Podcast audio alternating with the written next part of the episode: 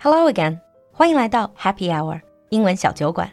关注公众号“露露的英文小酒馆”，加入我们的酒馆社群，邂逅更精彩、更广阔的世界。 Uh, welcome back to Geek Time Advanced. How's it going, Lulu? I'm fine. I'm good. Good. And I can't wait to get more into the topic. Are you ready for some more AR? Uh, always. All right. But I have to ask, who makes these games? Because since it is a game, not real reality. Mm-hmm. And I wonder, are people making these games for the same reason that they would make other games, like for profit? Or is it purely just some guys being smart or geeky?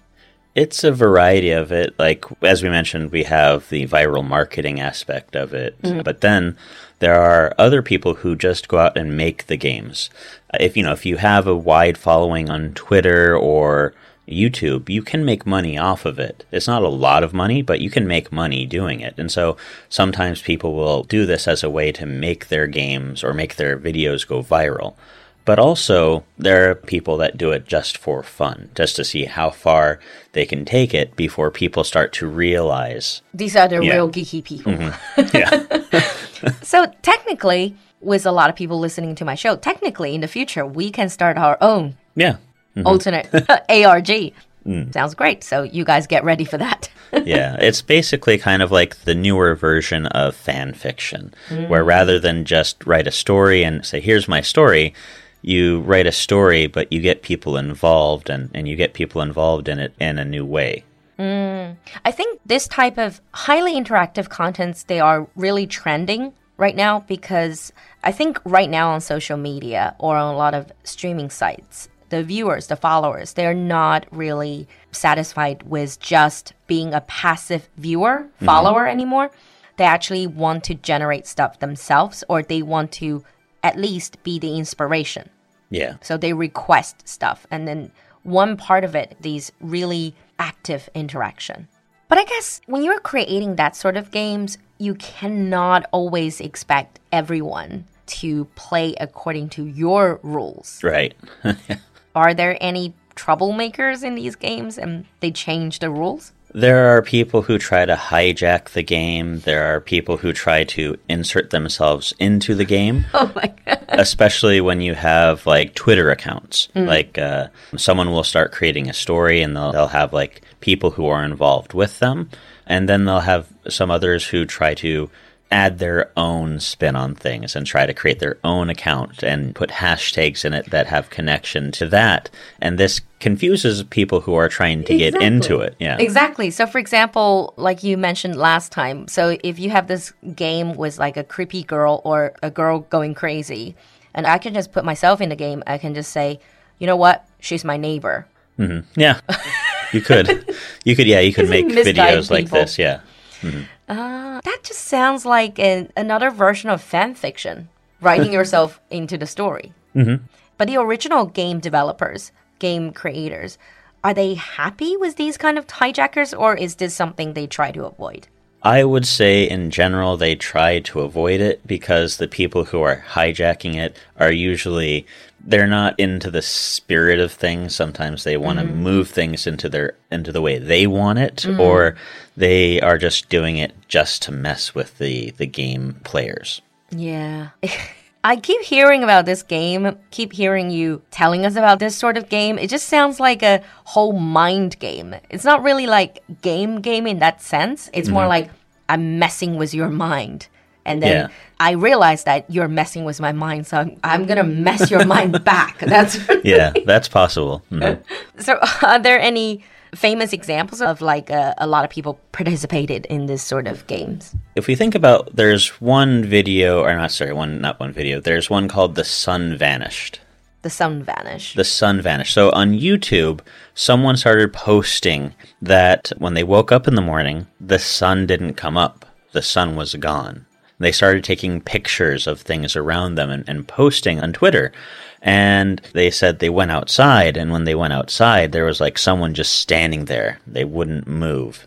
And so they things were getting really and weird. People believe that? people were really like into this and they were like what's going on because not only that there were a few other people who started posting similar things and started posting like pictures and so people thought well this is kind of weird and they started looking at like places where these people were posting from and there were different places in the world and so people were like what's going on But were these people in on it together or they is it just like, "Oh, I saw him doing this, so I would want to do this." It was probably one person with several Twitter accounts or like a group of people. I think it was a, actually, I think the person who came out said it was like a group of people in at like university, cre- like in creative writing.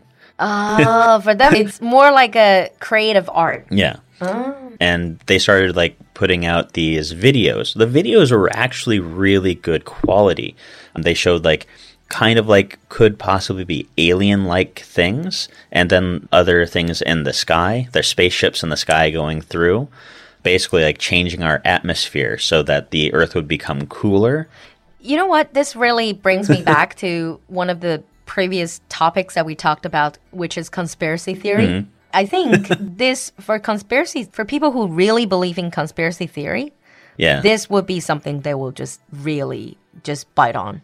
Well, like the people who are getting really into it, they start creating theories and they think, well, maybe this is like an alternate Earth. Maybe somehow like the Twitter feeds are getting are bleeding out into our own world. and it gets like the theories get really bizarre, but some people really got into it. Oh, this is already start to mess with my head. I think what happened originally was when the when it first started coming out, the guy was doing it for a school project, but he continued on with it. He needed to take a break from it, so he just stopped posting. And people were kind of like, "What's going on? It's no one's po- we don't see any more posts." Mm. And the guy came out and he said, "This was just for a school project, but I'm probably going to continue it later." So sorry, guys.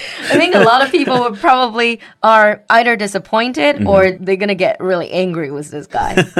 But like, yeah, they had videos of like a town that looked like it was just completely like a ghost town.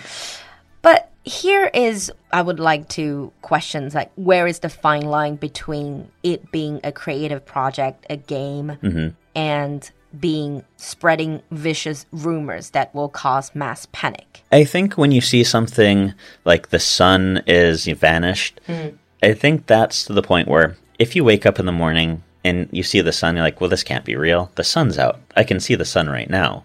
hmm But like, if it's something more like uh, Orson Welles, he did the, the War of the Worlds when the aliens came. He Orson Welles did a TV show or it's a, a radio show, and there was like a kind of like a small mass hysteria based on uh, his like radio show. People thought aliens were actually invading the Earth, but something like that I don't think would happen on because of a few Twitter posts. Yeah, what I really worry about is that are there any laws or regulations? Because I'm sure, like, if you're creating mass panic, spreading certain rumors about things, perhaps not as outlandish as the sun has vanished. Yeah. Perhaps, for example, now is the pandemic. Mm-hmm. If you spread some rumor about Yeah. pandemic, that could potentially be really destructive. Mm-hmm. So where do you draw the line? I think for a lot of these AR games, they're not something so connected to reality. Ah. And so most of the things like I've never seen an AR game that would that talked about like the pandemic or anything like that mm. because that would be something that people would be really scared of mm. because that could create mass hysteria. I think most of the AR games are somewhat to the point where you could be like, yeah, that there's no way that that's real. And it's also Yeah. probably targeting a quite niche audience. Mm-hmm. So it's not really something that the general public would really get mm-hmm. their hands on, I guess. I think the ones that are more like general public, we talked about J.J. Abrams earlier, mm-hmm. those ones are connected to movies and they're not like mm-hmm. aliens are coming and all this kind of thing. I think it's just more like a puzzle game. Yeah. And also, once the movie or the book or TV mm-hmm. show is out, everyone knows, oh, Yeah, yeah, yeah. this is just a publicity stunt. Yeah. Yeah.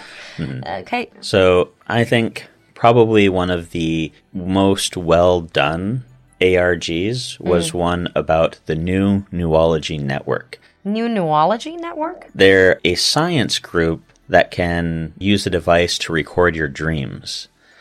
Okay. And the way it started out was actually quite inventive. They paid a bunch of people to post flyers around a city, and people started getting involved because they thought, I can, you know, sign up for a sleep study and they'll record my dreams. And they thought that's pretty cool. And so people started going to the website and following the instructions to become part of this study. And people thought it was a legit sleep study. But it's actually not. No, it was a viral. Uh, it was a, an ARG, wow. and the in order to apply for the sleep study, they asked people to do really random and strange things, like record themselves in a crowd screaming "I am free." And then post it on YouTube. They had a bunch of other things you were supposed to do, but then they would pick through the people they thought were best for the sleep study based on like whether or not they followed the instructions, if they did it well, um, how, and what they ended up doing was they picked someone who was posting videos who was actually in on the whole thing. So it made it look like it was a legit thing.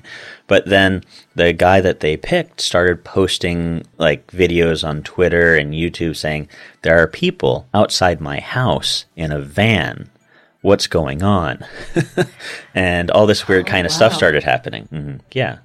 That sounds both intriguing and really creepy. Mm-hmm. But I think with these type of games, because they're invasive, so you really got to draw the line and you got to really be careful, cause some really negative or permanent damage to Yeah. someone's uh, psychological state. Because some people are highly suggestible. Mm-hmm.